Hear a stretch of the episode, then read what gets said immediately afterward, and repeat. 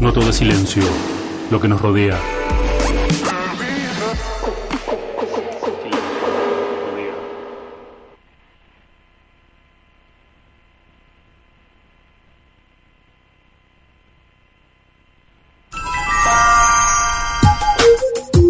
Hola, soy el profesor Utonio. Bienvenidos al programa relativista donde nada puede ir más rápido que la luz.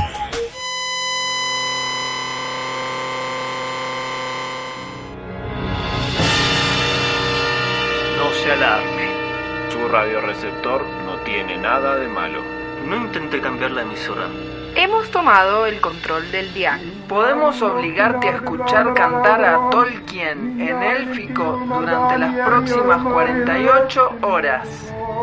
Sin parar. Pero como somos líderes benevolentes Solamente vamos a hablar Durante las siguientes dos horas. de cosas que no le importan a nadie, porque a partir de ahora Los nerds heredarán la tierra.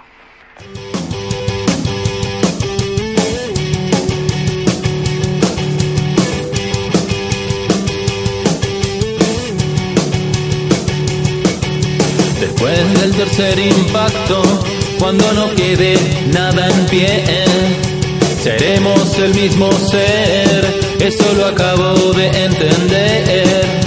La ciencia será ficción y la ficción será la ciencia. Las leyes de la robótica gobernarán tu existencia. Inadaptados del mundo entero cantan su himno por primera vez. Verás ejércitos de inhaladores agitándose al amanecer. Porque heredarán la tierra, los heredarán la tierra. Heredarán, los heredarán. Tierra, nerds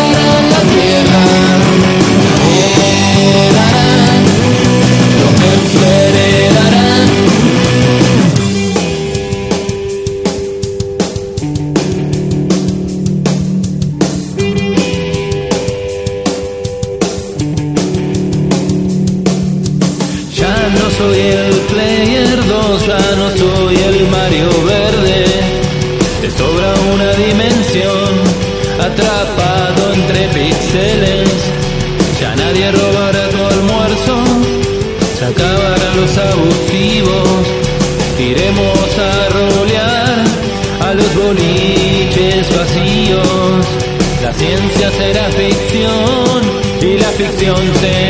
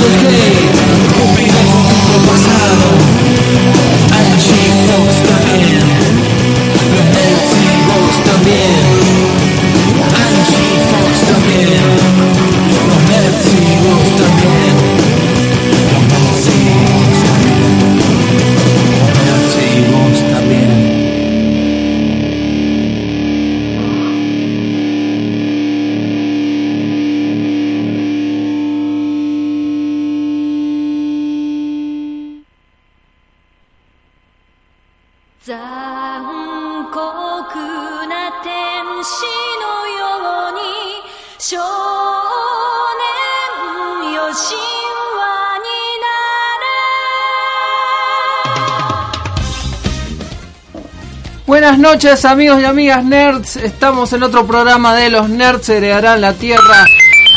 Mi nombre es Paul Noverola, arroba mosca covalente. Ese sonido que acaban de escuchar lo puso eh, Elvin, nuestro operador.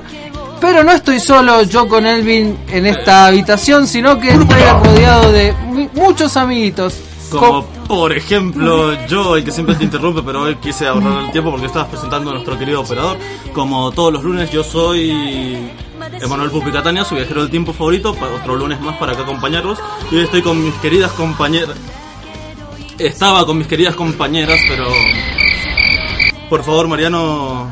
Hola, eh, no soy una compañera, pero bueno, me has estado ignorando siempre, Pupi, y ahora está la, acá está la prueba. Bueno, eh, es un gusto estar nuevamente estero el micrófono. Nuestras compañeras no están. Nuestras compañeras no están, nos han dejado. Eh, nos han nos han dejado acá solos. Intentaremos no quemar todo también ahora que están lejos porque somos los más desastrosos. Sí, ahora que, que, que Angie no está para controlarnos, podemos mandarnos cualquiera, pero vamos a estar bien, yo, yo nos tengo fe. Tenemos suerte que vamos después de las 10 de la noche, que fuera del horario de protección al menor. Eso nos salva. Y pero también tenemos un un visitante especial, ¿no es cierto? Que ha aparecido. ¿Una eminencia del pasado? Presentate, sos el regreso de... Del Vaca Heavy.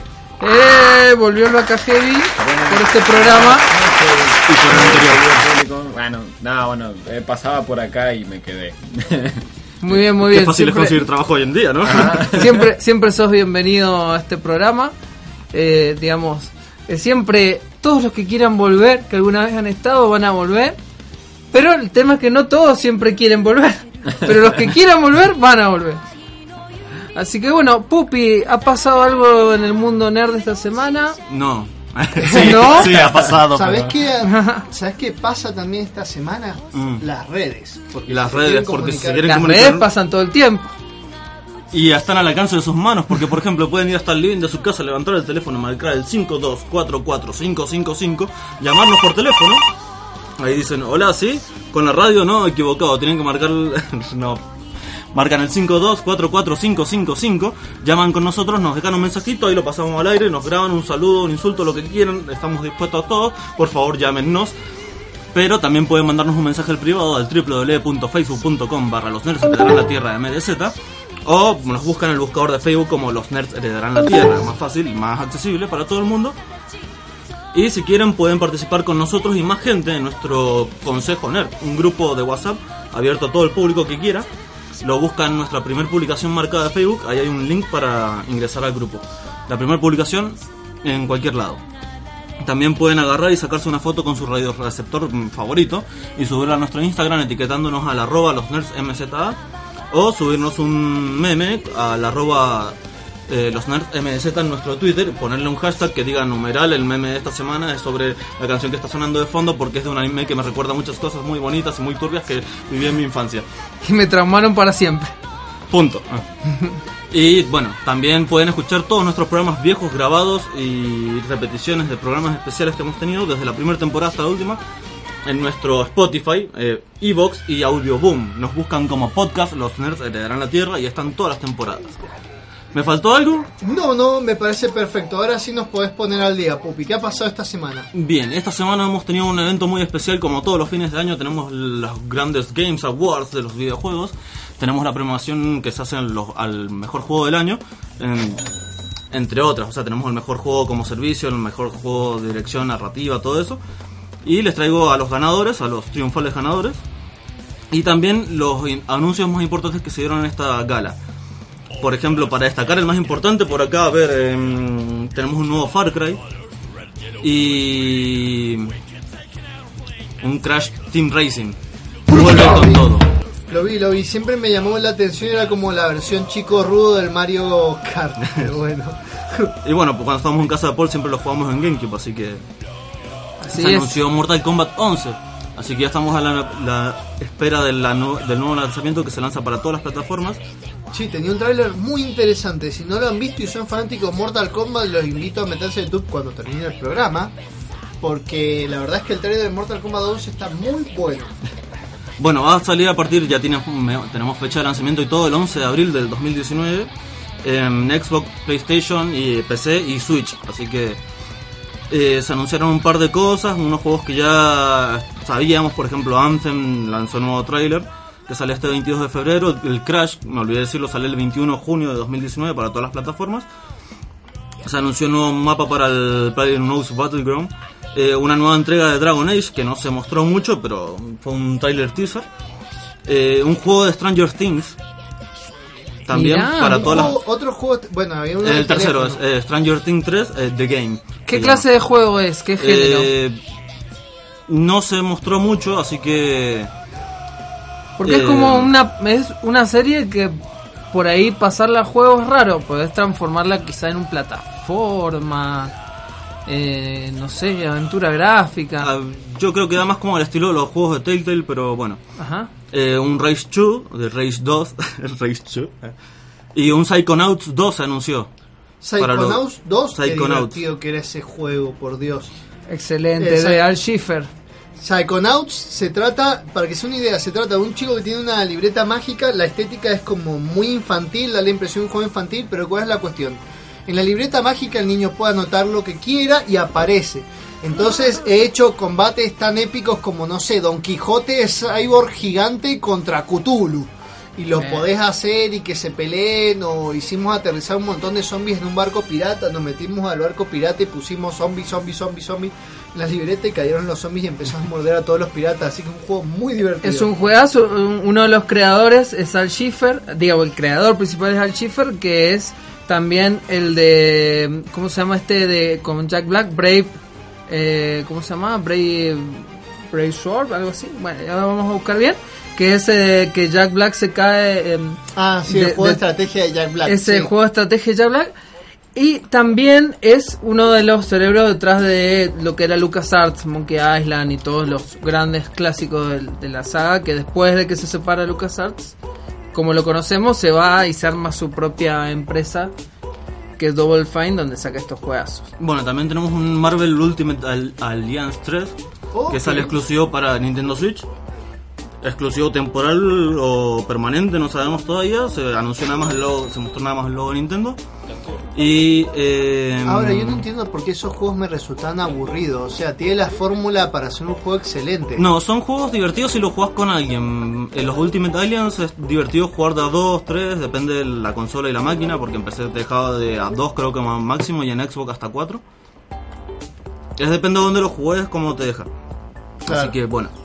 Ahora sí vamos a los premios como juego del año, lo puedo dejar para el final o para el principio. eh, Para Deja para el final el juego del año. Bien. Para los que no lo sepan. Como mejor juego como servicio se lo- salió ganador Fortnite. Como servicio, como decimos, eh, el que más plata te deja arriba de la mesa. Eh, a mejor dirección salió premiado God of War, el último que salió. La mejor narrativa Red Dead Redemption 2, que todavía no lo juego, así que si algún oyente es buen samaritano me lo quiere mandar para jugarlo, puede hacerle la cabecilla postal. no, mentira.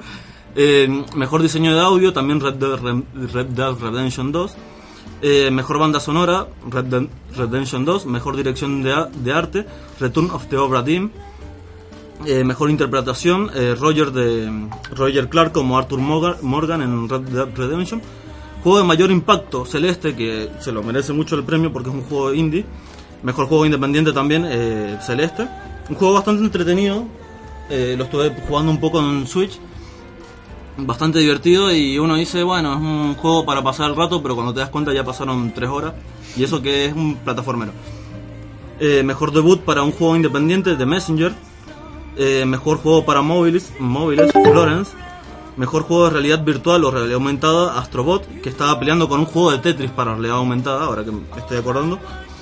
Eh, mejor juego de acción, Dead Cells, que es como un... Lo he jugado, le he dedicado muchas horas al Early Access que tenía yo. Es un juego tipo Dark Souls 2D, por así decirlo, por cla- clasificarlo. Con escenarios que se van creando proceduralmente. Eh, sistema de salas muy divertido, jueguenlo y creo que está en descuento en, la eShop de Nintendo en- y en Steam. Y ahora en Steam se acercan las ofertas navideñas, así que vayan juntando plata. Eh, mejor juego de acción y aventura, God of War. Eh, mejor RPG, Monster Hunter World. Mejor juego de lucha, Dragon Ball Fighter Z, que ahí discrepo mucho. Ah. Mejor juego familiar, Overcooked 2, un juego bastante divertido, se los recomiendo a todo el mundo que jueguen. Ah, con cuatro amigos, se juntan en una casa, jueguen Overcooked. y no se caguen a piñas, por favor. Y mejor juego de estrategia, Into the Bridge. Mejor juego deportivo de conducción, Forza Horizon 4. Mejor juego multijugador, Fortnite, que mm, ah, es divertido, pero bueno. Mejor juego como proyecto estu- estudiantil, Combat 2018. Yo creo que en esos casos lo que están lo que están nominando es también el fenómeno. que Sí, sí, o sea, eh, son premios, es como los Oscars, son premios a la popularidad, ¿no? El mejor juego del año lo decide cada uno, ¿entienden? O sea, es algo muy subjetivo. Porque, por ejemplo, no puedo opinar de Red Dead Redemption, de Red Redemption 2 porque todavía no lo juego. Y para mí todavía no es el juego del año porque no he podido probar de primera mano lo que es. Pero seguro que cuando lo juegue va a estar ahí arriba. Mejor juego, Overwatch. Mejor jugador, bueno, estos de los esports, mejor equipo, bla bla bla. Y vamos con el mejor creador de contenidos, el equipo Ninja. Así que, que ahora creo que fue comprado por Microsoft este año. El y ninja. ni- eh, y- no, Ninja Theory no. ah, Eh, bueno, vamos con el juego del año. ¿Quién dice que, que fue el ganador? eh, De lo, todo lo que salió este año, vamos a hacerlo muy subjetivo. sí, yo ya sé quién ganó. Sí, todos sabemos quién Todos ganó. sabemos quién ganó, pero bueno. A mí La- la... verdad es que me parece, yo lo estuve jugando al ganador porque ¿lo decimos o...? El- Vos tirá tu nominado, lo que vos te Vamos gustaría a, que a hubiera hacer nuestros Games ganado. Awards. Mira, la verdad es que yo creo que el que debería haber ganado ah, es que es bastante justo de todas maneras el premio, pero es ese o el otro gran candidato que era el Red Dead Redemption 2, que lo estuve viendo y la verdad es que es es tan realista que hasta es pesado, o sea, Sí. me explico, es como matabas un ciervo, lo tenés que despellejar, subir la piel al caballo, llevarlo al poblado, es como, bueno, Los videojuegos han llegado demasiado lejos. Claro, tenés que limpiar el arma para que no se te ataque. Tienes que acordarte de comer, acicalarte. Es como, a ver, me cuesta acordarme de todas esas cosas en la vida real. En un juego ya difícil. Claro, Te olvidas de la vida para llevar una vida que es bastante realista. Claro, es muy gracioso porque después de, de 100 años de progreso tecnológico podemos jugar como si viviéramos 100 años atrás. Así que es como un simulador de del siglo, del principio del siglo XX en el lejano oeste, que en realidad ni siquiera es el lejano oeste real. A ver, en realidad es el mito hollywoodense lo que era el lejano oeste. Porque la verdad es que no, el oeste no era eso, era como mucho más cutre, por así decir, eran como un montón de campesinos mirando a la nada, no tenían nada interesante verdaderamente. Hmm. Bueno, Pupi. No postulaste a nadie, solo te pusiste. Ah, eso, Red, Red Dead Redemption 2 para Bien. mí debería haber sido juego del año. Yo estaba muy desconectado de los videojuegos, así que me voy a. Mira, ¿te puedo decir contra quién estuvo peleando? Tirame, tirame los títulos. Bueno, eh, los, los postulados a los Game Awards 2018 fueron eh, Assassin's Creed Odyssey, Celeste, God of War, Marvel's Spider-Man, Monster Hunter World y Red Dead Redemption 2. Ok, ¿qué onda el de Spider-Man? ¿Lo has jugado? ¿Has El- tenido.? no lo pude jugar entero, pude hacer un testeo de un par de horas. Es muy bueno, muy divertido. Tiene un par de problemitas, pero son bugs tontos. eh, no tiene no tiene nada de malo que recal- reclamarlo. En el que lo ha estado jugando es el Cacerrío, amigo, amigo cercano acá del programa y de todo el mundo gamer en general, que todo el tiempo subía fotitos de diferentes lugares Sí, icónicos del universo Subía Marvel. selfies. Me, me- me duele mucho que ese juego sea exclusivo para Play porque siempre, a ver, Pueden comprármelo y jugarlo en mi casa. Ah, buenísimo, porque un sueño recurrente que tenía era ser el hombre araña y acá tengo un simulador de ser el hombre araña. Claro, te puedes sacar selfies siendo el hombre araña en los lugares más representativos del universo Marvel, en la embajada de Wakanda, en el Sancta Sanctorum de Doctor Strange. O lugares en Nueva York también. Es como, Stark. ¿para qué vas a ir a visitar Nueva York si podés ir a Nueva York siendo Spider-Man? O sea, Es como el programa ese que daban en los 90 de, del inspector Gadget hace turismo, Claro, pero, pero- ahora vos podés ser el inspector Gadget. Siendo Spider-Man. bueno, ¿qué postulas, eh, Paul? Mm, está difícil, yo te voto un Spider-Man por, por así, por ponerle onda. Mi querido Vaca. Eh, yo estoy de acuerdo con el que han elegido.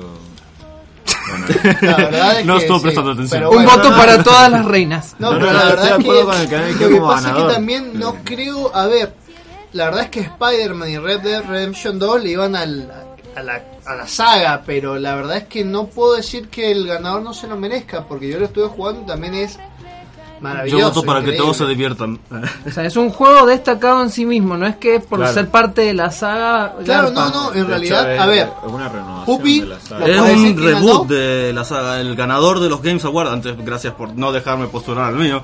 Ah, perdón, perdón. Decí Postulá, tu postulá. postulado y después decir quién ganó. Bien. Hablando de, del. Hay que hacer río y nos está mandando un pequeño spoiler. Nelson Murdoch. Nelson and Murdoch. Eh, yo también estoy en la decisión ahí entre God of War, Spider-Man y Red Dead Redemption 2, pero como digo, Red Dead Redemption 2 no lo puedo juzgar hasta que lo juegue. Y estoy entre Spider-Man y God of War. Y como le he dedicado más horas a Spider-Man, porque fue el que más a mano tuve, eh, creo que también hubiera elegido yo a Spider-Man.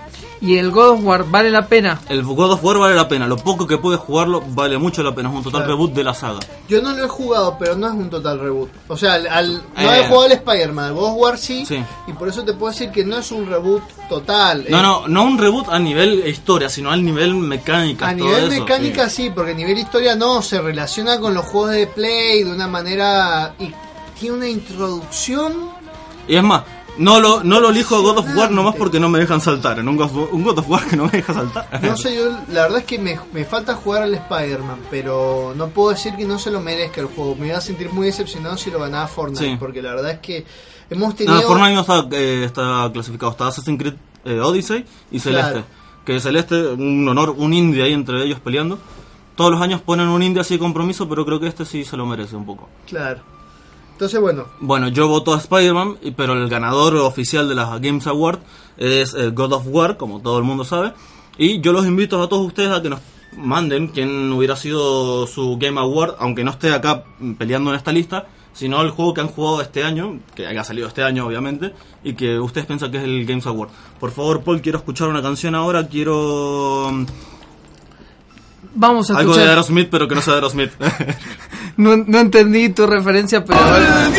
A diferencia de los últimos programas donde me preguntás la canción y no y estoy totalmente perdido, ahora sé lo que vamos a escuchar. Vamos a escuchar una canción que sale de un disco que mm, eh, se llama Evangelion Box, sí que era un conjunto de canciones que eh, salió es uno de los discos de la banda sonora de Evangelion, pero no es exactamente un disco de las canciones que suenan, sino que es un disco en el cual diferentes artistas de hip hop y de rhythm and blues agarran la banda sonora de, de la serie y arriba de eso se ponen a rapear, a hacer diferentes cuestiones. No es tan trascendente el disco, la mayoría de los temas son olvidables, pero este no, que está buenísimo y se llama Armageddon, Evangelion Box.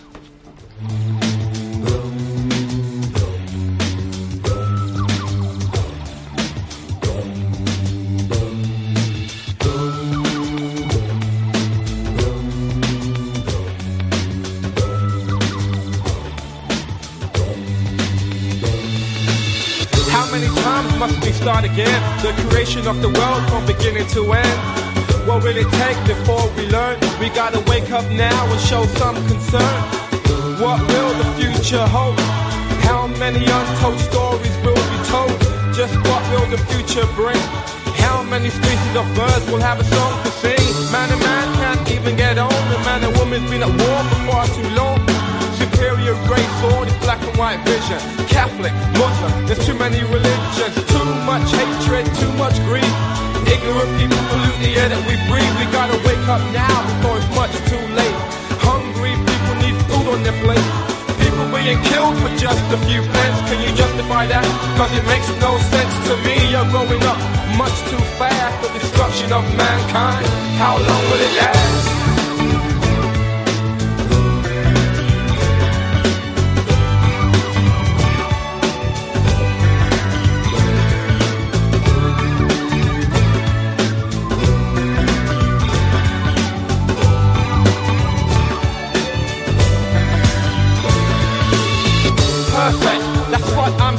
To be.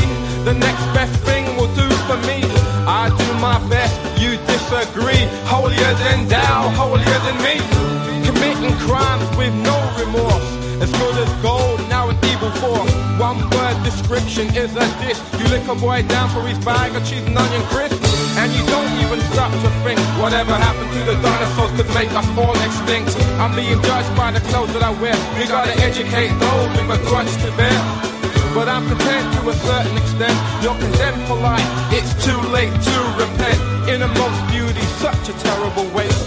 Caught between a rock and a hard place.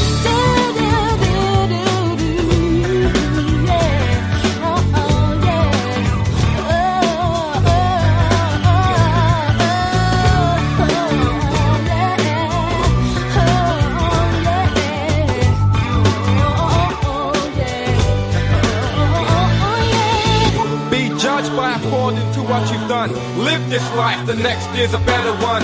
Eat the fruit from the tree of life, cause if you live by the sword, you'll die by the knife. How great and wonderful are your days. How right and true are your ways. No more death, grief, crying or pain, cause only the good things will remain. My words, cause what I'm saying is true. Treat them exactly as they treated you. Wipe away the tears from your eyes. Be proud, lift your head up, reach for the sky.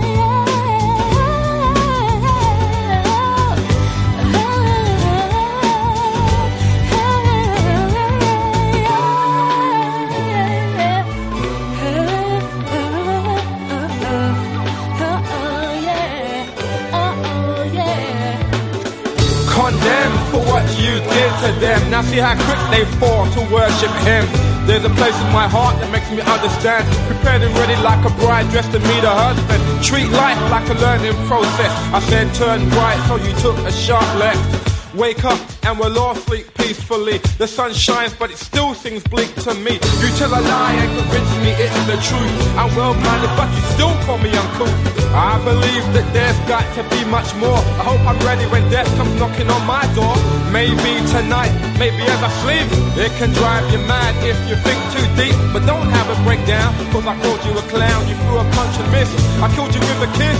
What on earth will you do then? The hour of your death. Amen. And all the prejudice that I sustain. I know it sounds funny, but I just can't stand the pain.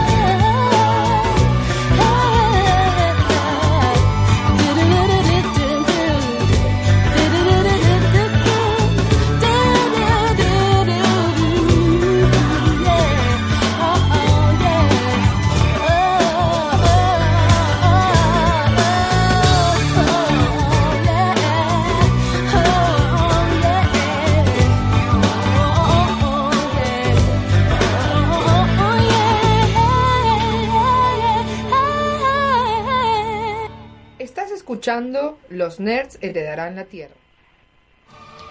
La banda de la UTN homenajea al rock nacional con sus canciones. Un recorrido por varias de las más simbólicas canciones, bandas y solistas que hicieron de nuestro rock un sello de identidad. Papo, Luis Alberto Spinetta. Los Abuelos de la Pedro Nada, Aznar, Soda Stereo, Las Pelotas, Charlie García, Hit. Patricio Rey y sus redonditos de ricota, Fito Páez. Divididos. Homenaje al rock nacional. Este jueves, 13 de diciembre, a las 21.30 horas, en el auditorio de la UTN, Rodríguez 273 de Ciudad. Organiza Banda de la UTN y Dirección de Cultura. Homenaje al rock nacional. Auspicia FM UTN.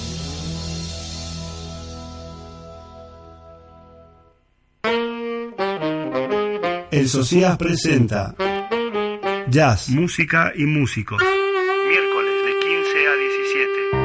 Te invitamos a recorrer con nosotros vida y obra de diferentes músicos de jazz moderno. Miércoles de 15 a 17, El Socias presenta. Por el 94.5 de FM UTN. En el aire, la radio de la Universidad Tecnológica Nacional. FM UTN, la facultad de promover la crítica, la posibilidad de la incorrección política.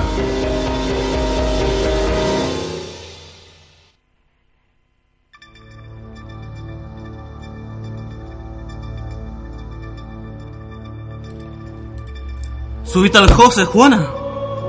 Angie Fox también. Angie Fox también. ¿Dó- ¿Dónde estoy? ¿Por qué no hay paredes ni piso?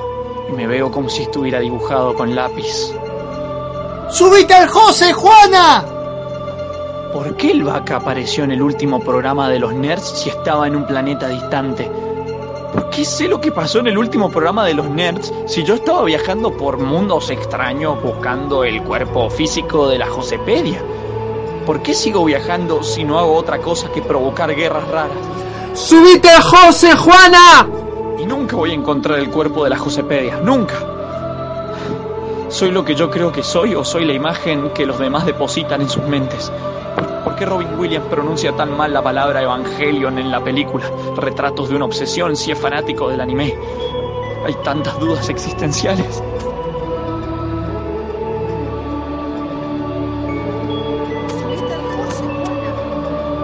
¿Por qué me veo como si ¿Por qué me veo como si estuviera dentro de un ojo de pez y se me estira la frente?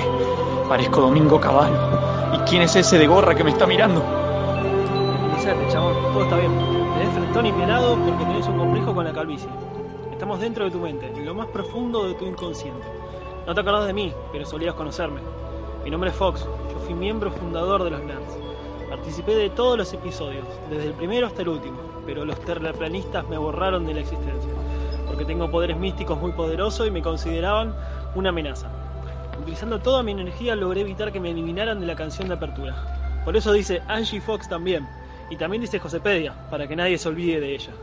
Después, con mis poderes, logré re- resguardarme dentro de tu mente. Acá se vive bien, no necesito dormir y me la paso escuchando esas canciones pegadizas que no te puedes sacar de la cabeza.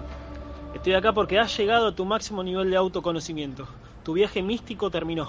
Mirá lo que tenés frente a tus ojos. El cuerpo de la Jose, multiplicado infinitas veces, en una masa deforme. ¿Qué, qué pasó? Ha pasado lo peor. Los terraplanistas utilizaron su tecnología para multiplicar el cuerpo de la Jose pensando que iban a poder replicar su inteligencia enciclopédica, pero solo crearon un- esta deformidad. Y eso no es todo, sus planes van más allá. Su cuerpo aún poseía energía mística que al multiplicarla se expandió, y ahora los terraplanistas planean usar toda esa energía para ocasionar el tercer adelanto. El tercer adelanto. ¿Qué es eso? Parece un teaser de los que no cuentan nada y a nadie le importan, como los adelantos de la nueva temporada de Stranger Things. No, no, los terraplanistas lo borraron de tu mente, pero te voy a explicar. Cada vez que el himno nacional se adelanta y se pasa a un horario que no sea a las 12 de la noche, salvo que sea en un acto escolar, pasan cosas terribles. El primer adelanto fue en 1813, en la casa de Mariquita Sánchez de Thompson. Ese día se tocó el himno unos minutos antes de lo pensado y dio origen al país que hoy conocemos. El segundo adelante fue en el 2001. Las radios pasaron el himno 10 minutos antes y todo el país se fue a la mierda. Ahora ellos planean adelantarlo por tercera vez, esta noche. No sabemos qué puede llegar a pasar, por eso tenés que hacerte cargo de esto, Juancho. Por eso tenés que dejar de acomplejarte y subirte al José. Subite al José, Juancho. ¿Que me suba al qué? No sé qué es eso. No quiero, no, no quiero. Despertate, Juana. Has estado delirando desde hace días. Estamos en el laboratorio de Bacajevi, en la intersección de los planetas Rombay y Maramá. Logré rescatarlo de la guarida de los terraplanistas, pero a vos te encontramos tirado en la puerta del laboratorio hace como una semana. Tenemos que cuidarnos, che. Los terraplanistas están planeando algo terrible, aunque todavía no sabemos bien qué. Pero no te preocupes. Uniendo la tecnología de mi planeta UARLEGIN 18 y la diseñada por Vaca, pudimos recuperar la conciencia de tu vieja amiga, la Josepedia, y la insertamos dentro de este robot biomecánico ecológico que funciona con residuos orgánicos. Diano, ¿qué te pasó? te acordás de nada? ¿Por qué estás todo enyesado? Estoy muy confundido. ¿No te acordás de nada? Parece que la exposición al líquido simétrico te ha borrado la memoria. Hemos construido tres modelos, el Jose 01, Jose 02 y Jose 03. Y con ellos vamos a poder derrotar a esos malditos terraplanistas y al Pramer, que ahora se han, convertido en un ejército de dinosaurios. Chuck se subió al Jose 01, pero no pudimos derrotarlos. Por eso ahora tenés que subirte al Jose 02.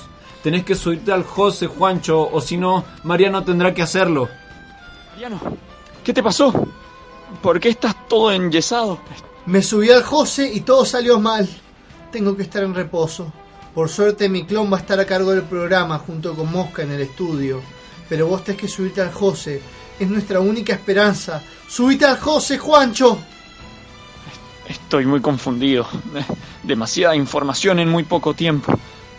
Pero lo voy a hacer. Me voy a subir al José.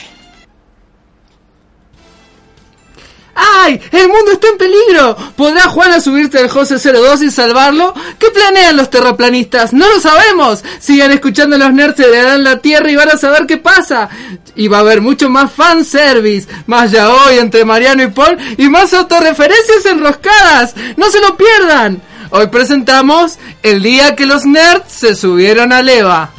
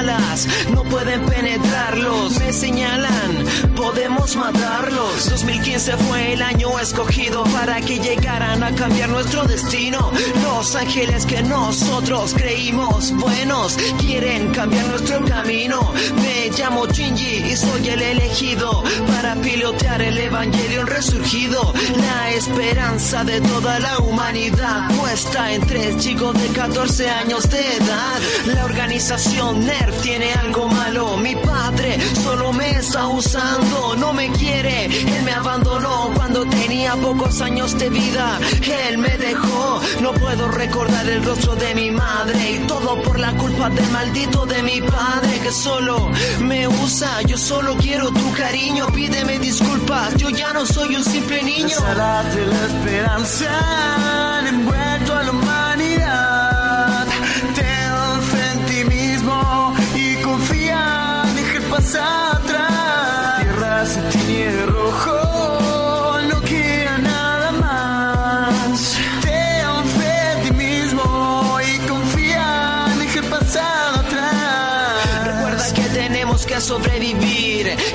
encima de los ángeles tenemos que existir. Los derrotaré del primero al último. Yo no perderé. Requisito mínimo. Espera, ya no quiero subirme a leva. Siempre que quiero hacer algo bien me sale mal, no sé por qué. Pero necesito salvar a mis amigos. Junto a mis agallas y salgo decidido. Pero me rehuso a matar un ser humano caído. ¿Qué pasa? El Eva no responde. ¿Qué será lo que mi padre ahora me esconde?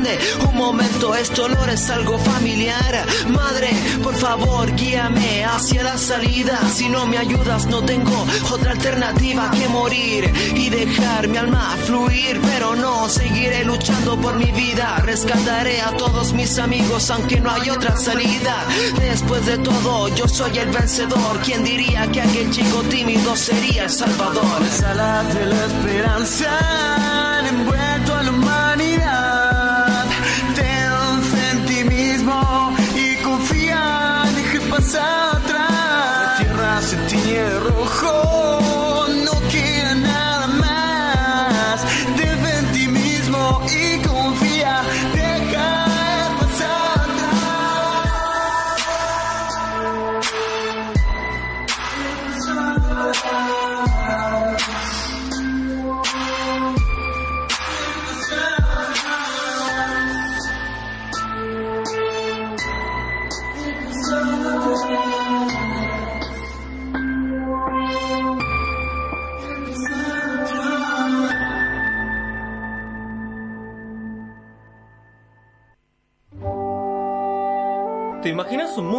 pasen música nerd en los boliches?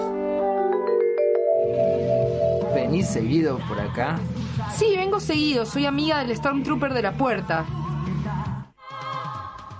Esta canción es mi favorita. Así será porque los nerds heredarán la tierra.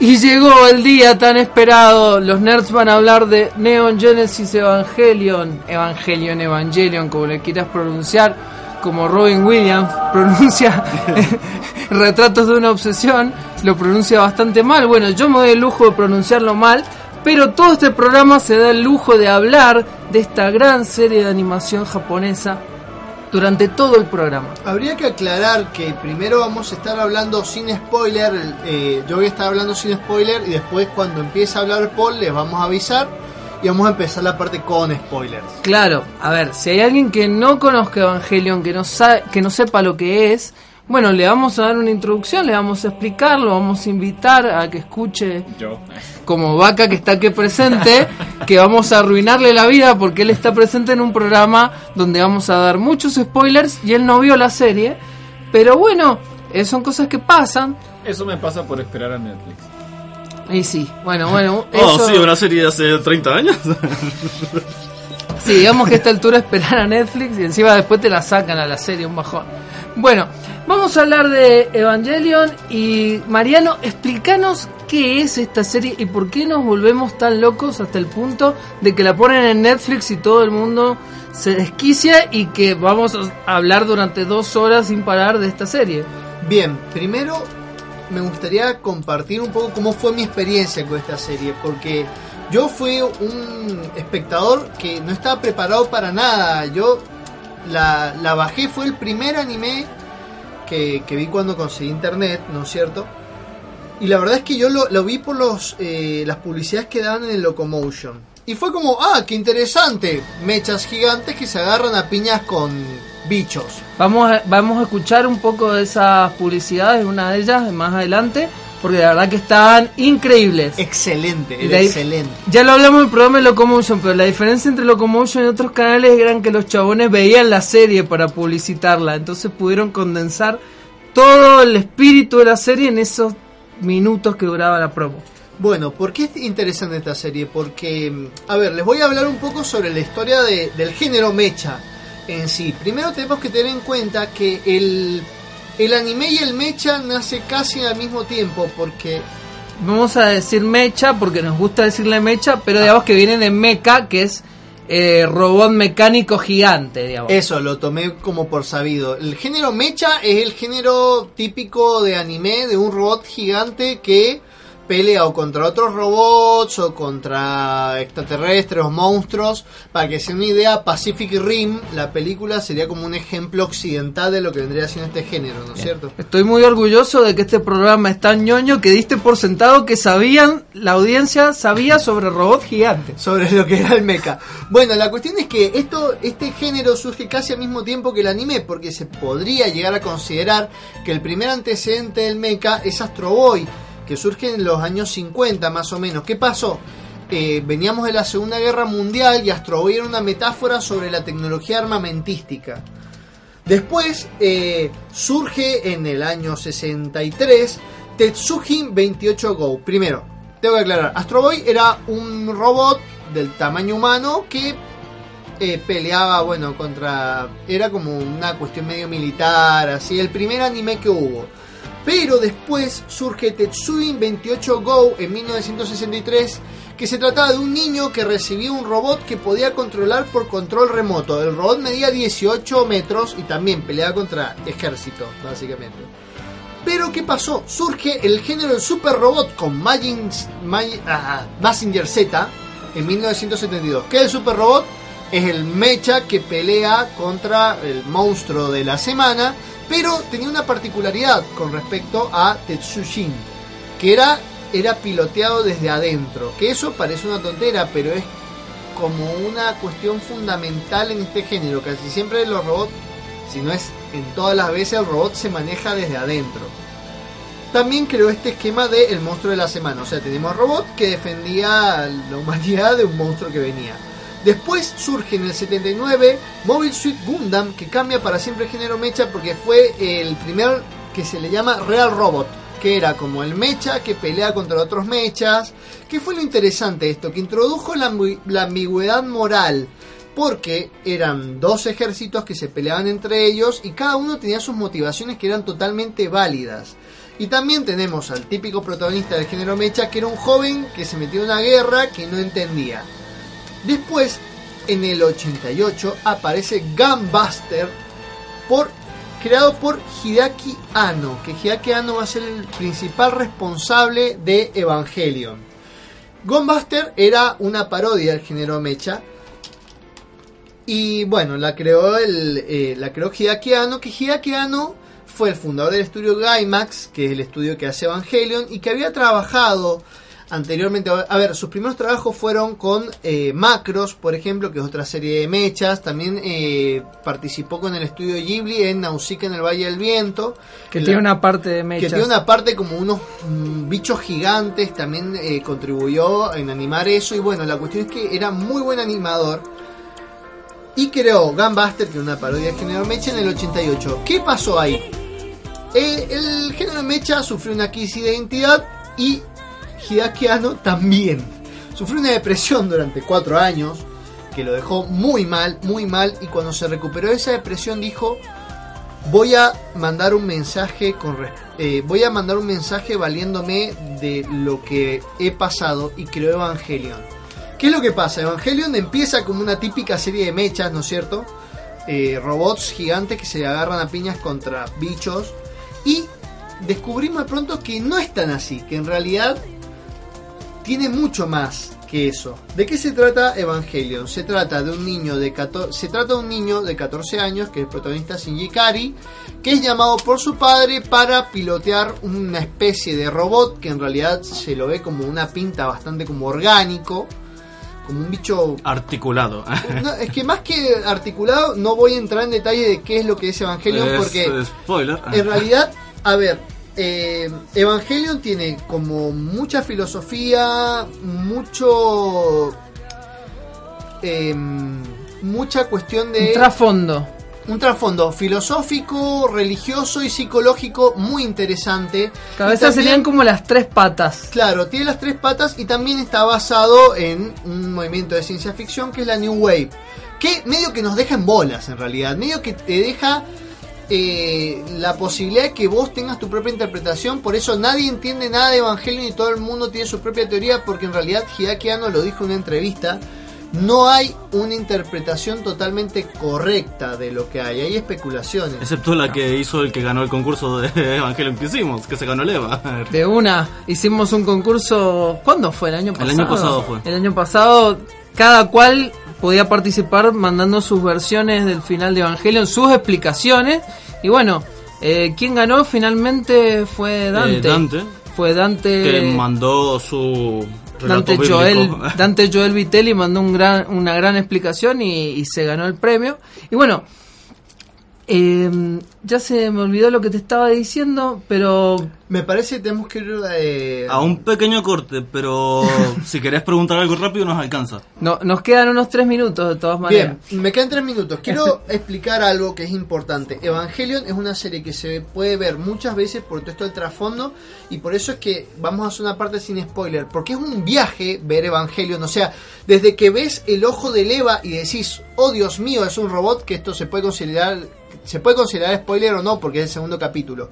Vos ves el ojo del Eva y decís, no es un robot, es otra cosa, y de ahí en adelante, hasta que no la ves por tercera vez, no vas a entender qué rayos es un evangelio. También lo puedes buscar en internet, obviamente, pero creo que también parte del disfrute está en volverla a ver y entender y descubrir nuevos detalles también, porque tiene pequeños detalles, pequeños diálogos, que a la primera vez que lo ves no los notás. Claro, digamos que Evan- Evangelion destaca por el guion, por los diálogos entre los personajes que están muy trabajados desde lo conceptual y siguen totalmente los conceptos que se manejan a lo largo de la serie, las decisiones estéticas. eh, hablamos de la New Wave, un movimiento de la ciencia ficción, de la literatura de ciencia ficción, que aplica, digamos, técnicas postmodernas a la literatura. Bueno, lo que hace Evangelion es aplicar eh, ciertas técnicas de lo audiovisual postmoderno a un anime, como puede ser la utilización de diferentes planos, animación experimental, blanco y negro, eh, utiliza, se basa en ciertos directores, por ejemplo, de la Nouvelle Vague francesa, hay, hay elementos de Godard, hay elementos de un montón de lo que se llama el cine arte lo meten dentro del anime. Así que con todos estos nombres complicados se imaginarán por qué es una serie de culto, ¿no? Bien. O sea, tenemos que ir O al sea- corte ahora. O sea, bien, o sea, vamos al corte. Bueno, no, o bien. ¿Cuál es la cuestión? Con todo esto se imaginarán, agarras la Biblia, la picás, metes eh, la ciencia ficción experimental, metes directores experimentales y metes Y una falta de presupuesto. Y falta de presupuesto porque también eso es interesante porque se quedan sin presupuesto y se dice que parte de la genialidad de esta serie está en que Hideaki Anno tuvo que improvisar con lo que le quedaba. Básicamente no hay más peleas a partir del capítulo 16 y en este anime se desarrollan dos historias paralelas. Una es la historia psicológica de cada personaje y otra es la trama. Bueno, la cuestión es que ocurrió que se quedaron sin presupuesto y los últimos dos capítulos te dejan, perdónenme la expresión, pero te deja con el culo al aire, porque la Mm. verdad es que no, te- no es una resolución de la trama, es una resolución psicológica de todos los personajes, redondea por ese lado, pero nos deja sin trama. Claro, entonces mucha gente reclamó que hubiera, porque fue además un anime muy muy popular que se veía no solo en Japón, sino después se hizo muy famoso en todo el mundo, la gente reclamó que hicieran una continuación y por eso sacaron una película. Para que se den una idea, es la franquicia con mayor éxito comercial de Japón. Es lo que es Star Wars acá, allá es Evangelion. Hay trenes con forma de Evangelion, venden ropa con temática de Evangelion. Todo es, es el anime que más vendió en la historia. Bien. Quiero escuchar una canción y quiero una canción que se haya repetido muchas veces en nuestros programas. Estás en lo cierto porque esta canción ya la hemos escuchado, los oyentes eh, fieles seguramente la reconocen, pero la hemos repetido porque se presta a diferentes usos de esta canción. Es una canción de una banda mendocina que nos gusta mucho, que es Surfeando el Tambor. La canción se llama Tokio 3 y está basado está basada nada más y nada menos que en este anime que tanto nos gusta que es Neon Genesis Evangelion. Tokio 3 de Surfeando el Tambor.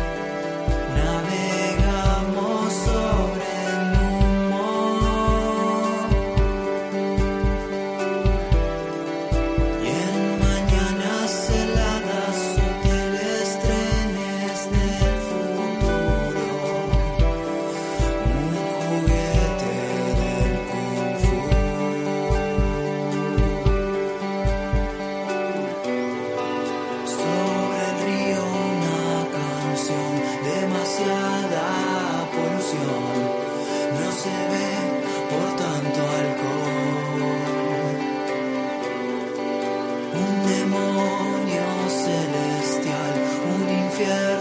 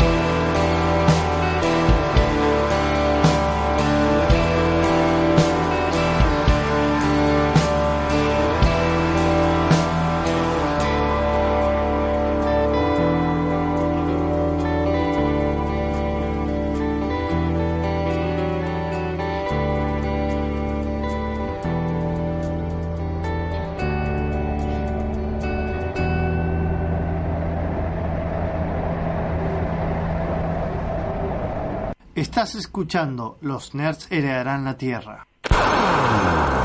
Desde la Universidad Tecnológica Nacional, Facultad Regional Mendoza, transmite LRJ 404 FM UTN 94.5 MHz con estudios y planta transmisora ubicados en Rodríguez 273, en la capital de Mendoza, República Argentina.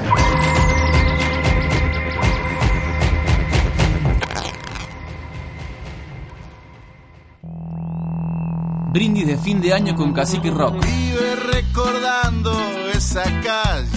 Sábado 15 de diciembre a las 22 horas en el Lobby Club. Abren la noche Mr. Peppers y Bien Sudaca. Además, habrá sorteos, muestra fotográfica y zapada de rock mendocino toda la noche. Sábado 15 de diciembre en el Lobby Club. Brindis de fin de año con Cacique Rock. Habrá sorteos, muestra fotográfica y zapada de rock mendocino toda la noche. Sábado 15 de diciembre a las 22 horas en el Lobby Club. Mr. Peppers y Bien Sudaca. El rock mendocino tiene su lugar.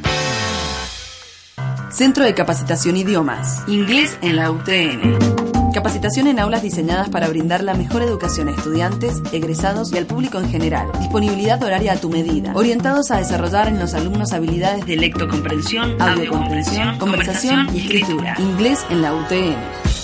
Las clases comienzan una vez lleno el cupo.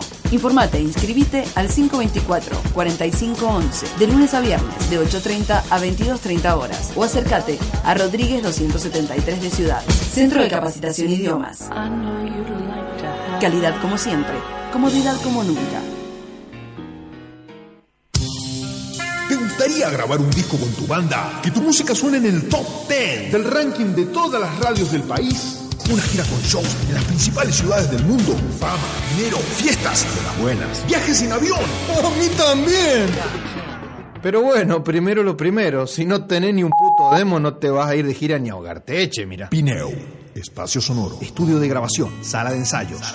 155 945 503. Fijo. 497 8516. Y en Facebook. Pineo. Espacio sonoro. FMUTN 94.5. No todo es ruido, lo que nos circunda. ¿Por qué tengo que sufrir esto? Por ser mujer. Además, no planeo tener bebés jamás. Debido a un accidente, la banda 7 está cerrada. Por favor, utilice la banda 12.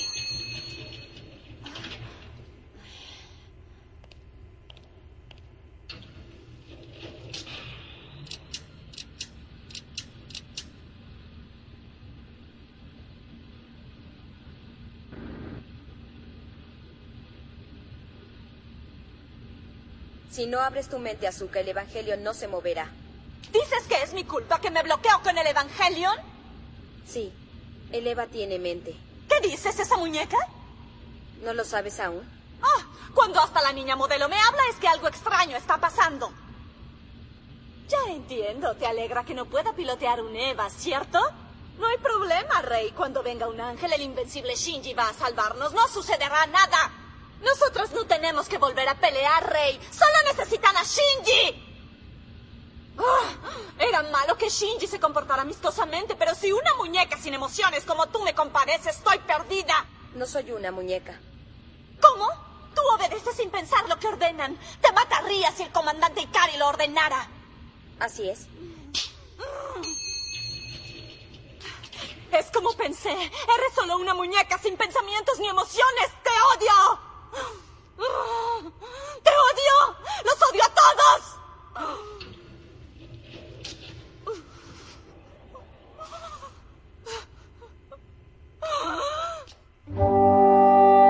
¿Te imaginas un mundo donde los videojuegos son materias de la escuela? ¿Cómo puede ser que te saques un 8 en Minecraft? Pero tengo el mejor promedio en dinosaurio de Google Chrome. Y así será, porque los nerds heredarán la Tierra.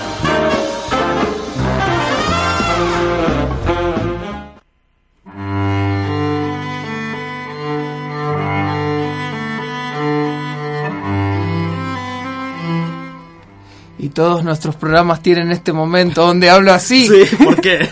Salvo el, el programa anterior porque era más pum para arriba, pero hoy vamos a hablar de Evangelion y no se puede ser pum para arriba, porque es un anime muy deprimente.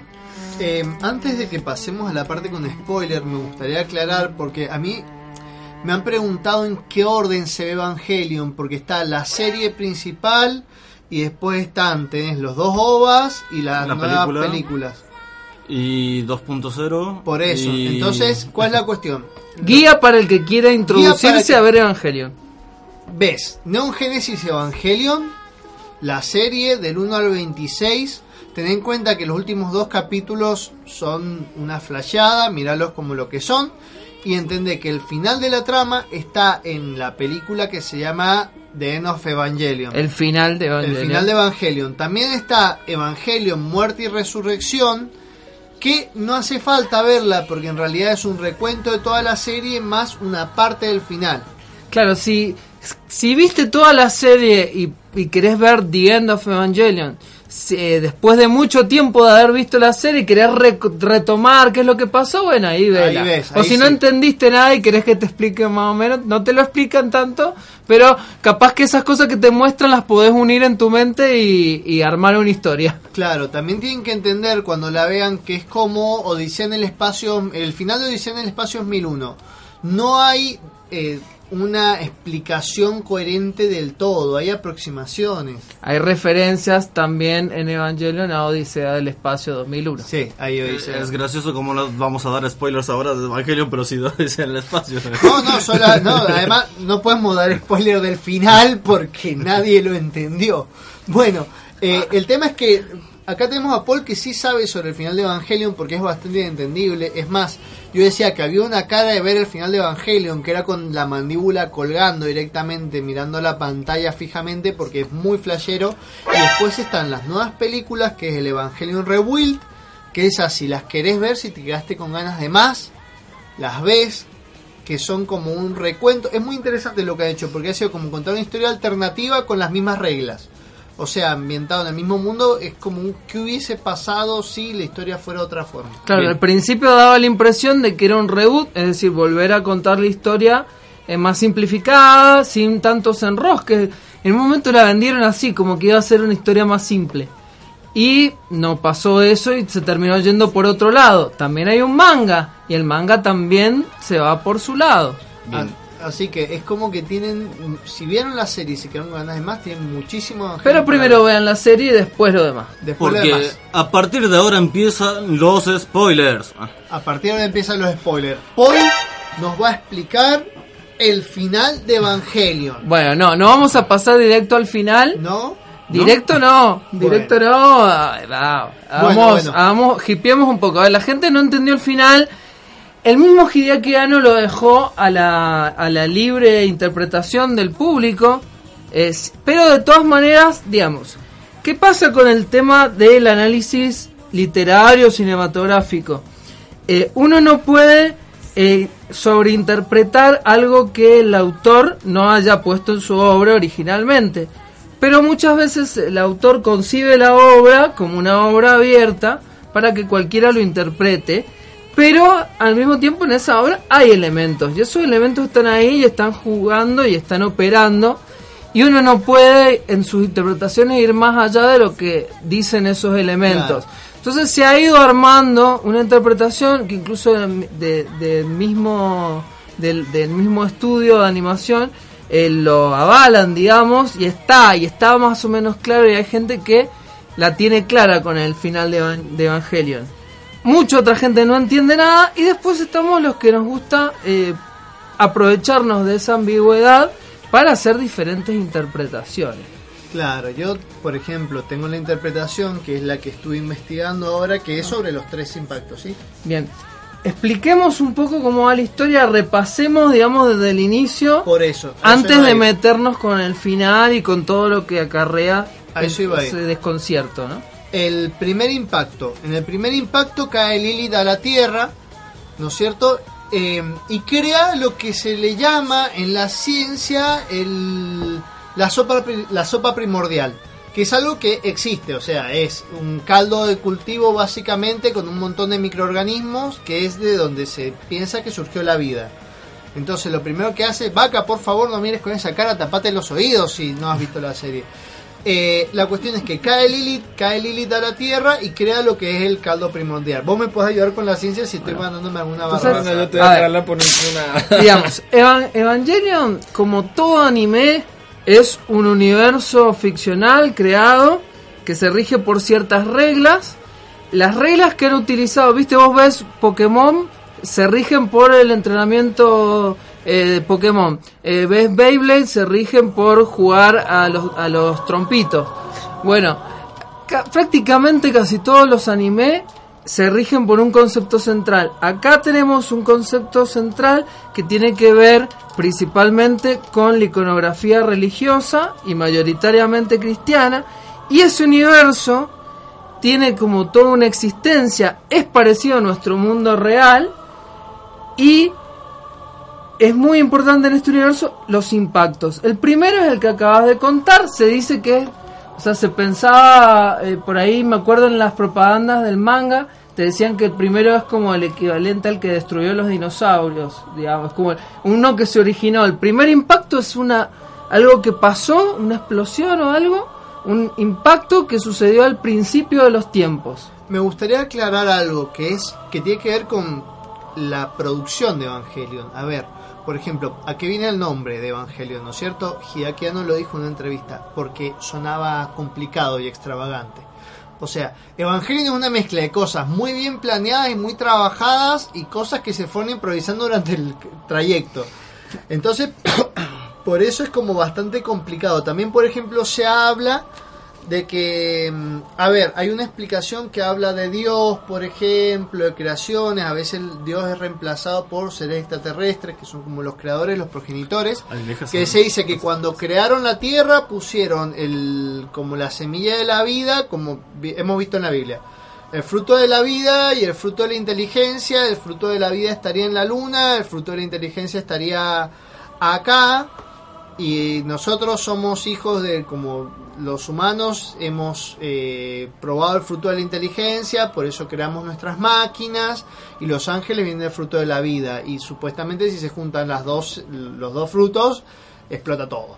Esa es una de las interpretaciones pero la interpretación que yo escuché era en realidad si se mezclaban si Lilith volvía a estar completa y entraba como en contacto con Adán Bien, la gente no ha entendido absolutamente nada, No de lo que estás diciendo. No entendió nada, pero bueno, vayamos a la interpretación a la que voy.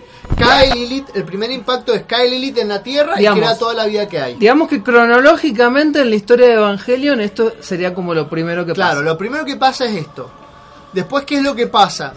La humanidad descubre los manuscritos del Mar Muerto, que los manuscritos del Mar Muerto en realidad existen y son los primeros manuscritos que se encontraron sobre la Biblia, básicamente, el Viejo Testamento. Sí, er- eh, los manuscritos muertos son como unos, en realidad son unos que se encuentran después, que añaden cierto, ciertos datos, cierta información que mm, fueron escritos en eh, El siglo III antes de Cristo. en el siglo 3 antes de Cristo, digamos los judíos lo escribían y tienen, no se sabe muy bien qué tienen, se han logrado traducir que traía una versión de la Biblia y una Biblia comentada también. Claro, eran sobre, eran como sobre la Biblia, no era la Biblia, sino era sobre la Biblia, se escribió en el siglo III antes de Cristo y se piensa que los cristianos lo escondieron por obviamente persecución. Así es. Entonces, en el, en este anime los manuscritos del man muerto son como una especie de manual de instrucciones para crear el, si se quiere, como el apocalipsis, ¿no es cierto? ¿Cuál es la cuestión? Eh, una, una organización que se llama CEL, eh, encuentra los manuscritos del Mar Muerto. ¿sí? Sil significa alma en alemán. Bien, de ahí viene el nombre. Y encuentran los manuscritos del Mar Muerto y lo que quieren hacer con los manuscritos del Mar Muerto es crear eh, de manera artificial una evolución humana, podríamos decir. Es como que quieren empujar a la humanidad para que evolucione hacia algo que vendría siendo como divino. Esto se llama el proyecto de instrumentalización humana y está basado en los escritos de un escritor que se llama Corweiner Smith. ¿No es cierto? eh, es un escritor eh, es un escritor estadounidense de ciencia ficción que utilizaba en sus escritos mucha simbología religiosa y habló de esto de él la llamaba la instrumentalidad. Él creó sus escritos se ubicaban en un eh, en un universo mm, 4000, eh, 14.000 años en el futuro, donde la instrumentalidad gobernaba la Tierra, que era como una especie de organización que, eh, además de gobernar la Tierra, intentaba rescatar viejas culturas y hacer que el humano como reviviera su pasado y fuera como avanzando, ¿no es cierto? En el Evangelio no tiene mucho que ver, excepto la simbología religiosa que utilizaba este escritor. Bueno, esta cuestión de lo, de lo religioso eh, y de el uso de la tecnología para llegar a una complementación humana también aparece en una novela de Arthur C. Clarke, que es más conocida que el autor que acabas de mencionar, que es El fin de la infancia. ¿Sí? En el fin de la infancia, que también vamos a spoilear el fin de la infancia, Gracias. digamos, se plantea como una utopía, ¿sí? En la cual una civilización mucho más avanzada que la, que la nuestra eh, llega a nuestro, a nuestro planeta y primero todas las naciones se unen, todos los humanos se unen en sí mismos y después se pasa al siguiente estadio y los niños de, la, de, de las civilizaciones a lo largo de las generaciones se los estos estos extraterrestres super avanzados se los llevan y llevan a cabo esta especie de complementación entre todos los seres humanos para llegar a un estadio de poshumanismo. Y ahí volvemos a nuestro programa de poshumanismo que pueden buscar en Evox si quieren Es saber curioso, qué es. es curioso como todos los programas de los nerds eh, fueron hechos para llegar a este programa. Eh, acá Miriam nos está escribiendo, nos dice que los manuscritos del Mar Muerto no se basan exactamente en la Biblia, sino en el Pentateuco, los primeros cinco libros de la Biblia. Así es, bueno, tenemos, digamos, la Biblia, ya hemos hablado también en otro episodio del de Ángeles y Demonios sobre la Biblia, sobre lo que le llamamos sus DLC. Eh, digamos, tenés el Antiguo Testamento, después tenés versiones de, de ese Antiguo Testamento que han sido modificadas, que se le han quitado partes, eh, sobre todo en la Edad Media, para estar más de acuerdo con la doctrina de la iglesia que se fue conformando. Y después tenés varios libros que son complementarios, que van introduciendo otros elementos y, y que en realidad obviamente que están en discusión y que no son canónicos. Y que hay iglesias que se basan en esos libros y no eh, y lo complementan o no con digamos el libro principal que sería el Viejo Testamento y después además está el Nuevo Testamento que cuenta la historia de Jesús y demás. Esos libros, digamos, todos los toma Evangelion para hacer su mitología, porque es una serie que tiene, como todas las series, su mitología personal, que son cosas que pasan dentro de ese universo. El tema es que están basadas en la religión cristiana y están basadas no solo en eso, sino en textos gnósticos y em, eh, textos del judaísmo y de otras religiones, principalmente abrámicas. ¿Cómo son? Los textos que utiliza son, por ejemplo, el, los, libros del misticismo judío, que es la Kabbalah, sí, que eran eh, la Kabbalah es como la disciplina que tenían los, rabinos de tratar de encontrar em, eh, misticismo y magia en las antiguas escrituras y hacer procedimientos con eso. Eh, hay tres libros que son muy importantes eh, dentro de esto, que es el Zohar, el Talmud, que es la Biblia oral, que es la Biblia que utilizan los judíos en ceremonias, y el libro de Enoch, que es el que agrega, eh, lo habló Luna en el programa de Ángeles y Demonios, que es el que agrega un montón de ángeles y demonios y, y- y, eh, introduce otro tipo de cosas. Yo pienso que se patinaron todo el presupuesto de la serie en investigar todo eso, en contratar gente. Y después cuando dijo, ah, ya tenemos todo el universo creado, ¿ahora qué hacemos? No nos alcanza para 30 Claro, capítulos. vos sabés que es muy gracioso porque en, en la banda sonora de Angelo, en uno de, sus de sus álbumes, hay como un álbum más, están las tres bandas sonoras, después hay uno más, que se llama Addition. En Addition hay un track que dura como 40 minutos, en el cual las seiyus y los y lo- los que no sé cómo se llaman los hombres que le ponen voz, no, los que le ponen voz a la serie hacen como una historia donde dice, porque este, este di- disco sale antes de The End of Evangelion, de la película. Entonces dice, bueno, eh, tenemos que hacer una continuación porque la gente nos pide y están como, el audio te cuenta cómo van haciendo como la, la, la continuación y se quedan sin presupuesto y solo les queda para hacer una audio película, que es lo que vos estás escuchando y es como una parodia de la serie donde termina saliendo todo mal. Si, si quieren lo pueden buscar en YouTube. Eh, es, un, es un disco que está y que incluso está traducido y lo pueden escuchar completo.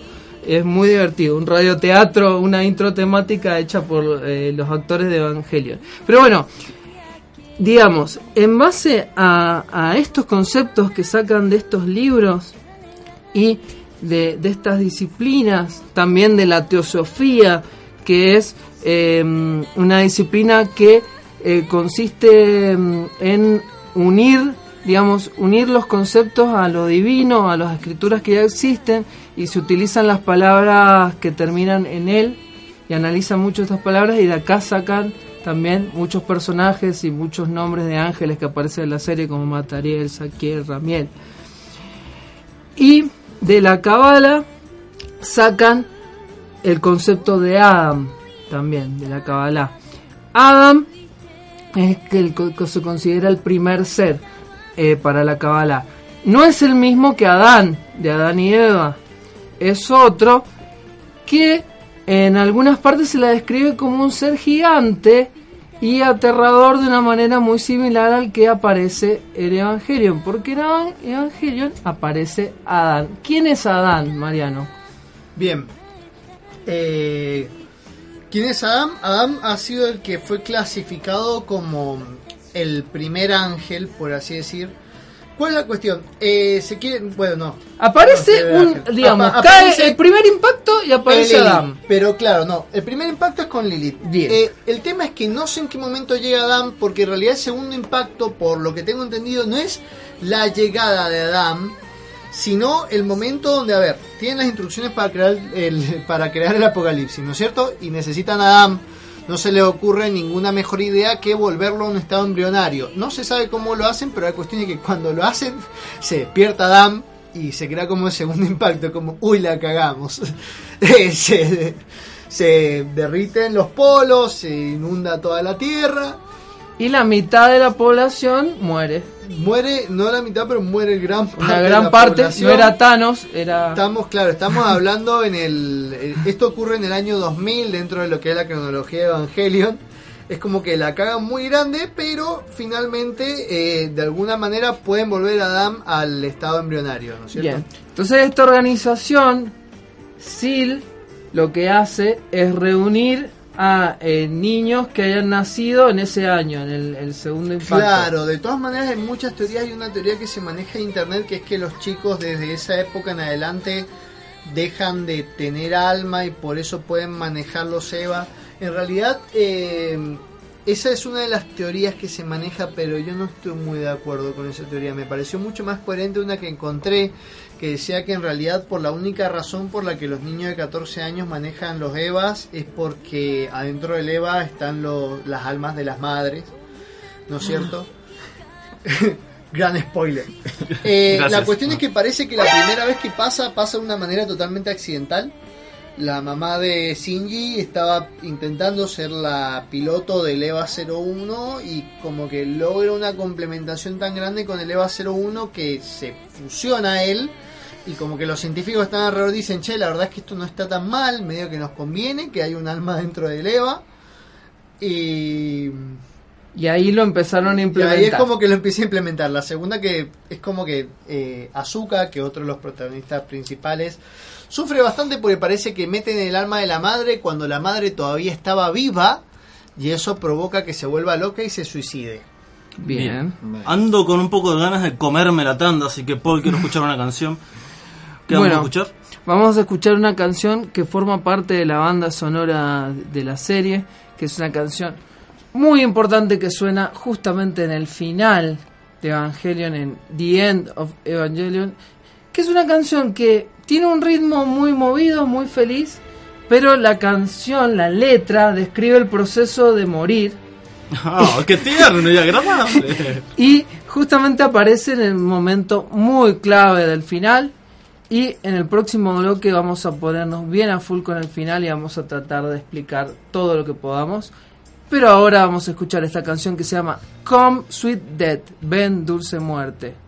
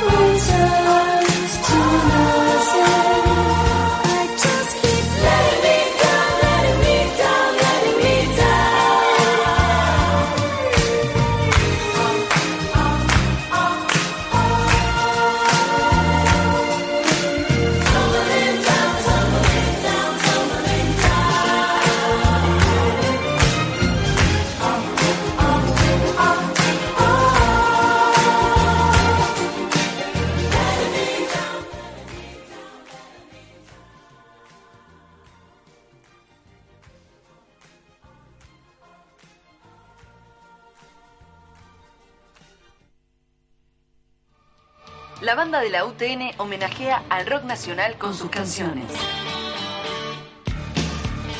Un recorrido por varias de las más simbólicas canciones, bandas y solistas que hicieron de nuestro rock un sello de identidad. Papo, Luis Alberto Spinetta, Los Abuelos de la Nada, Pedro Aznar, Soda Pelotas, Charlie García, Hit, Patricio Rey y sus redonditos de ricota, Fito Páez, Divididos. Homenaje al rock nacional. Este jueves, 13 de diciembre, a las 21.30 horas, en el auditorio de la UTN, Rodríguez 273 de Ciudad. Organiza Banda de la UTN y Dirección de Cultura. Homenaje al rock nacional. Auspicia FM UTN.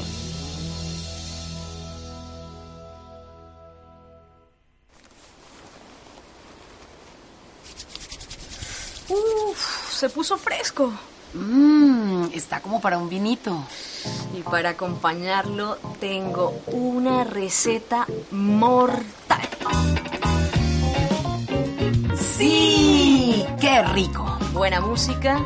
Se armó esto. No es lo mismo el otoño en Mendoza sin la culpa es del vino. Volvemos todos los miércoles de 20 a 22 por FM UTN la 94.5. En el aire, la radio de la Universidad Tecnológica Nacional. FM UTN, la facultad de llegar a todos lados, la posibilidad de ser escuchados.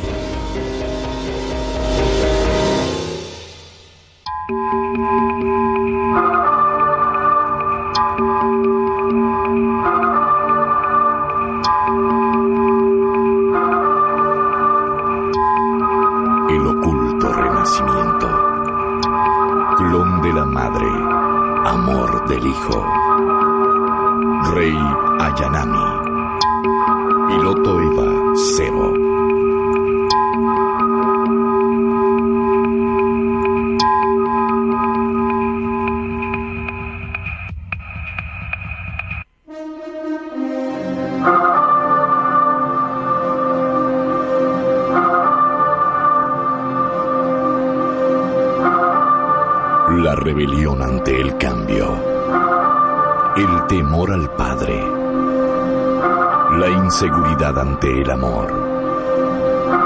Shinji Ikari. Piloto Eva 1.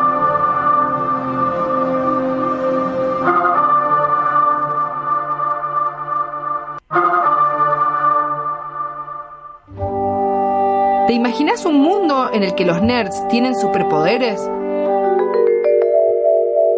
Chicos, puedo detectar redes Wi-Fi sin contraseña en un radio de 50 kilómetros.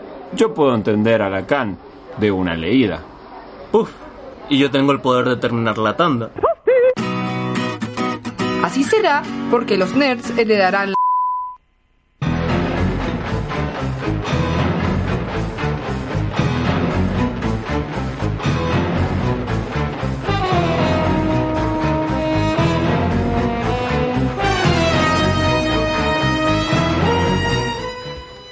Y esta es la música que suena cuando te propones hablar de Evangelion y de todos los simbolismos y de todo el, En menos de 20 de- minutos. de toda la teoría en 20 minutos y de todo lo que has estudiado durante décadas, no sé, toda tu vida. Mucho tiempo. Acá nos están mandando, por ejemplo, un aporte. Lucas Lara nos ha mandado un aporte. Dice que a partir de sus años de estudio, ¿no es cierto? Eh, dice que en realidad el segundo impacto, en el segundo impacto, Adam ya estaba despierto. Es como que, a ver, ahí, ahí les leo lo que dice. Dice, en cuanto a segundo y primer impacto, tengo entendido que Lilith cuando llega ocasiona el primer impacto. Adán ya estaba en la Tierra en conjunto con los ángeles. Entonces entra en estado embrionario de forma automática porque no pueden convivir dos seres, humanos y ángeles en el mismo mundo. Y luego en el segundo impacto, cuando encuentran a Adán, es despertado en conjunto con los ángeles y tienen que reducirlo al estado embrionario nuevamente. Bueno. Esto dice que son años de investigación. Bien, nosotros, digamos, los fanáticos, los nerds, somos co- con esta serie somos como los rabinos que estudian la Kabbalah. Eh, estamos haciendo un montón de teorías, tratando de entender lo que está ahí, en eso no son escritos, son episodios, pero es lo mismo. Y hay diferentes versiones que se van complementando y se van armando. Bueno, ¿cuál es la cuestión? Lo que sí se sabe es que después del segundo impacto, de alguna manera se sabe que van a venir los ángeles, probablemente por lo escrito del Mar Muerto. Entonces, crean unos. un arma defensiva que son los Eva, que están creados a partir de Adán, del material genético de Adán. Por eso el Eva, que está sacado de la costilla de Adán, que son estos robots gigantes que son como unos especie de bichos biológicos humanoides recubiertos con armadura. Eh, ya contamos que adentro tienen las almas de, de madres. Eh, y están, hechos también en base a, a, a Los Ángeles. Están hechos en base a Adam, excepto el EVA 01, que es el EVA que maneja el protagonista, está hecho a base de Lilith. Más, hay una teoría que dice, Lilith nos lo muestra en un momento, es como un gigante al que le falta la parte de abajo. Más, dicen que la parte que le falta a Lilith es de donde sacaron para hacer el EVA 01. Bueno, la cuestión es que de qué, para qué sirven estos EVA. Además de para poder eh, darle básicamente pelear con los ángeles, también servían como instrumento para llegar a este tercer impacto, a la complementación humana, que es lo que quería hacer Cell, que era, eh, bueno, hacer que los humanos avancemos a Dios y nos unamos todos en una comunidad, en un solo ser, y nos volvamos Dios, básicamente. Y está Gendo Ikari, que es el papá de Shinji, que en realidad tenía sus propios planes y quería como llevar adelante eh, el tercer impacto él para poder estar con su esposa muerta. Que en realidad ni siquiera está muerta, está dentro del Eva, básicamente. Y bueno, esto sobre esto se construye básicamente la trama de Evangelion, ¿no es cierto? O sea, en realidad tenemos eh, a los ángeles que está intentando llegar al que está intentando llegar a Lilith, ¿no es cierto? Para poder completarla de alguna manera. Eh, y bueno, y se dice que también de paso, como un efecto secundario sería la destrucción de la humanidad. Y los humanos están intentando que esto no ocurra para hacerlo ellos mismos y poder hacerlo copado. Bueno, digamos, ahí está más o menos la historia de lo, de lo que es Evangelion. Se pueden separar dos líneas principales en Evangelion, digamos. Una es eh, la historia, lo que pasa cronológicamente, que es principalmente Seal y eh, la empresa NERD, que son los que producen los, los EVAs, luchando contra los ángeles, que digamos son estos, estos monstruos gigantes, como una especie de kaiju, que atacan la ciudad y eh, digamos eh, los van derrotando hasta que la, la trama se empieza a complicar cada vez más. Eh, los principales protagonistas son los tres pilotos, digamos que son Shinji, Asuka y Rei, ¿sí? Em, que ellos tienen que eh, eh, eh, tratar de enfrentarse a estos enemigos, esa es como la trama lineal, y después en el final sucede el plan de complementación humana, en el cual se produce un apocalipsis, todos, eh, digamos, todos los seres vuelven a un estado líquido inicial, ¿sí? Y quedan solo, solo dos personajes, Shinji y Asuka, contemplando como un, un infinito mundo eh, anaranjado y una cabeza flotante. Digamos, eso es lo que pasaría en la historia cronológica. Después hay una línea psicológica, que es lo que pasa dentro de la mente de los personajes. Y en realidad, lo que Evangelion trata principalmente es esta historia, esta psicología, que es lo que pasa dentro de los personajes. Por eso hay varios conceptos que son muy importantes que vienen del psicoanálisis, porque otra de las ramas, ya mencionamos la parte religiosa y falta la parte psicoanalítica. ¿sí? Eh, hay muchísimo que se puede hablar de- del aspecto del psicoanálisis en en Evangelio eh, y está relacionado al mismo tiempo con esta perspectiva religiosa. Entonces, eh, básicamente Shinji es el protagonista y es el, digamos, se podría ah, eh, analizar desde el psicoanálisis que él es el yo, ¿sí? Él es el, él es el que está atravesando un proceso de melancolía principalmente por el trauma de ser manipulado por tu padre, por haber eh, sido nunca querido por tu padre y eh, que tu madre haya muerto cuando vos eras pequeño. Entonces que encima te obligan a salvar la humanidad y subirte un robot. Entonces, el yo atraviesa, el yo que Shinji atraviesa este, este gran problema, este gran conflicto existencial, y acá la serie bebe del, del existencialismo, eh, toma, toma conceptos eh, de Camus, toma conceptos de Sartre, sobre todo, es el, digamos, la idea principal de, de Evangelion desde la perspectiva de Shinji es que la individualidad, el ser vos, una persona individual, conlleva sufrimiento.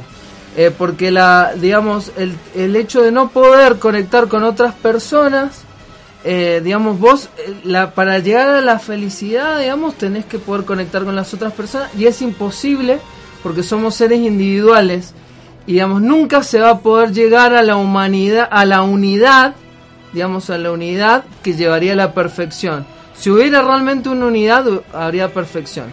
El, el filósofo Schopenhauer toma este concepto y ahí aparece, digamos, el concepto más importante de la serie, que es el dilema del erizo. que es explicarnos? El dilema del erizo básicamente es una... ¿Cómo se llama esto cuando los filósofos utilizan como una pequeña historia? Una parábola. Es como una parábola, como la parábola de la caverna. Bueno, ¿qué es lo que qué es lo que dice Schopenhauer? Schopenhauer dice que un erizo plantea una historia donde dice un erizo tiene frío y se acerca otro erizo para eh, abrigarse, pero como los erizos tienen púas, los dos se lastiman cuando está cerca, así que dice que las relaciones humanas son así, que hay que hacer como el erizo que intenta hallar la distancia exacta de la otra persona para no pasar frío y al mismo tiempo no dañarla. Hay que tener en cuenta que Schopenhauer era lo más pesimista de la Tierra, Sí, pero bueno. totalmente. Bueno, esa, esa parábola se menciona en la serie, es el concepto central. Hay un episodio que se llama así, hay una canción dentro de la banda sonora que se llama así. Y, digamos, básicamente esa es la idea de Evangelion, un, eh, el la concepción de que los humanos no nos podemos llegar a, a- a entender, no nos podemos llegar a complementar, porque nos vamos a hacer daño, porque somos seres individuales. ¿Sí? Y esto tiene que ver con la filosofía eh, occidental en contraposición con la filosofía oriental. Eh, eh, y ese es nuestro aporte que vamos a dar en este programa porque hay muchas interpretaciones que van a poder encontrar en internet que vamos a tratar de, de mencionar si podemos pero quiero dar la mía, la propia personal, mi explicación digamos del concepto central de Evangelion y quiero partir de la filosofía japonesa eh, sabemos que la filosofía japonesa, hicimos un programa entero sobre eso, que lo pueden buscar sobre Japón, nuestro episodio de los nerds sobre Japón. Dos episodios de Japón. Dos episodios, en el primero nos dedicamos a la filosofía y eh, básicamente, entre un montón de conceptos, la, el pensamiento japonés no distingue, no, hay- no conoce la contradicción ni la negación, a diferencia del pensamiento occidental que siempre nos guiamos por opuestos. ¿Sí? Bueno o malo. El pensamiento japonés distingue que hay dos cosas que pueden estar opuestas pero se complementan al mismo tiempo, como el yin y el yang, etc. Para el pensamiento japonés tampoco hay distinción entre lo humano y lo divino. Entonces todo hombre puede llegar a ser un dios. Y todo, todo ser tiene una parte divina y humana al mismo tiempo. Entonces, en realidad no hay un dios. Nosotros en el occidente pensamos que Dios es como el primer creador, ¿sí? No- nos creó y digamos todos los seres son producto de esa creación y nadie puede ser mejor que Dios. Pero en un mundo en el cual son todos, son todos, digamos, eh, no hay distinción, somos todos uno y el todo al mismo tiempo, cualquiera podría llegar a, ser Dios, pero, pero si, se si llega a un desarrollo individual lo suficientemente avanzado a través de entrenamiento, etcétera. Pero nadie puede ser Dios del otro, podés ser Dios de vos mismo. Cambio, el concepto eh, occidental es que hay un Dios y todos somos parte de ese Dios y nadie lo va a poder superar. Entonces, es muy importante en la doctrina cristiana el concepto de- del todo, del todo y el uno. El Dios es el eh, Dios es el todo y todos somos partes de ese todo que no se puede superar. ¿Qué pasa entonces en el Evangelio?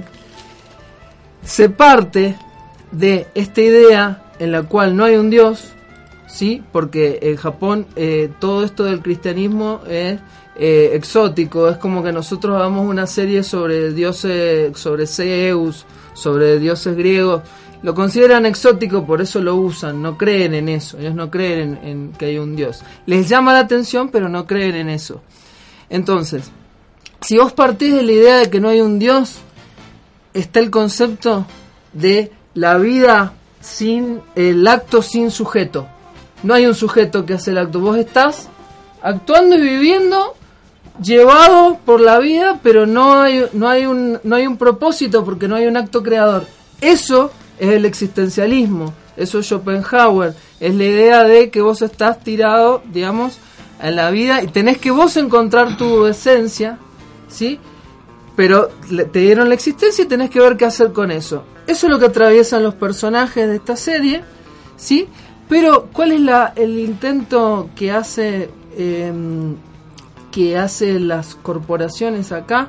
Las corporaciones que utilizan la tecnología quieren llegar a la complementación humana. Y eso es lo que pasa al final de Evangelion. Unir a todos esos seres y crear un uno.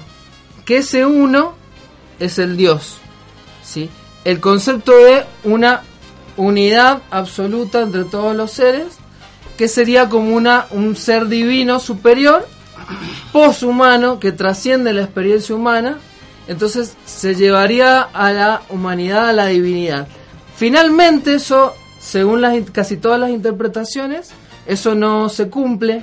eh, final, eh, si bien se da el proceso de complementación, finalmente Shinji lo impide y termina eh, dando la posibilidad de que todas las almas puedan regresar a sus cuerpos, pero quedan solo Shinji con Asuka Mm. encargados, digamos, de dar origen a la civilización de vuelta y dar origen a un nuevo Génesis, como dice el título, nuevo, el mensaje, digamos, Evangelion sería el mensaje de un nuevo Génesis, un nuevo inicio. Hay otras teorías que consideran que, eh, como Shinji es el yo, Asuka es el ello, que deberían ser las pulsiones internas, y Rei es el super yo, que debería ser como lo que viene de afuera dentro de la psicología, el, los mandatos impuestos del exterior. Y la lucha entre esos tres, el conflicto interno de los personajes. Y eso, digamos, es lo que expresaría eh, para mí el final de Evangelion. Bien, y no sé si nos queda algo más por abarcar, pero bueno. Eh, bueno, ¿Pero bueno, qué se debió a eso del, le- em, que le hacen reboot cada dos años? Quería, quería decir algo, quería mandar saludos a Gabriel Luna, que dice que le mandemos saludos al aire. Porque fuera de aire no tiene sentido. No, no, dice que nos va a escuchar en Evox. Yo también agradezco que tengamos después el programa subido a Evox porque voy a tener que volver a escuchar la explicación que acaba de dar Paul. Porque Bien. la verdad es que hasta yo me perdí. Bien. Che, ¿qué onda? ¿Qué, qué pasa? Esa, esa canción no estaba planeada. Che, pero pará, pará. ¡Es el himno nacional argentino! Pero si quedan 10 minutos. Oh, mira, mira vaca, los edificios están explotando. La gente en la radio se está convirtiendo en Fanta. ¡No! ¡No! ¡No! ¡No el himno! Un día que falta Angie y todo se va al carajo. Soy un clon demasiado joven para morir. A clon Neruda no le gusta esto. Tengo que irme. Para solucionar esto, no hay nada que una buena paradoja espaciotemporal no pueda arreglar.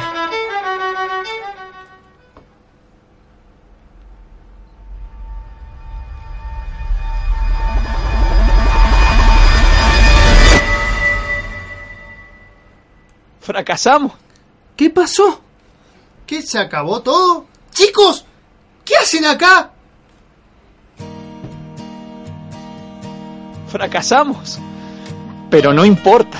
Yo sabía que si faltabas iban a mandar alguna cagada. Pero bueno, no pasa nada. El programa ya va por su tercera temporada y ha sido un éxito.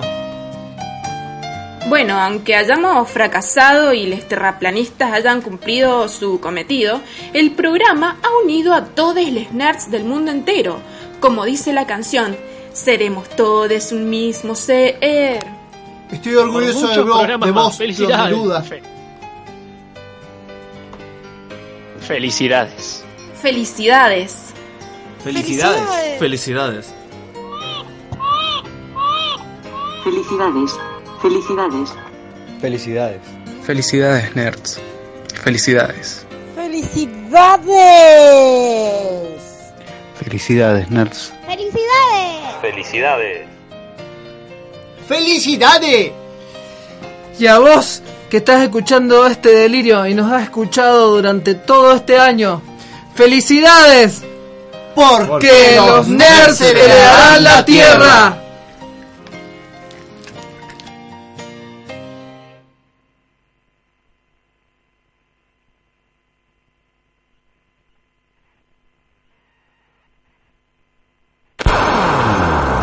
Desde la Universidad Tecnológica Nacional, Facultad Regional Mendoza, transmite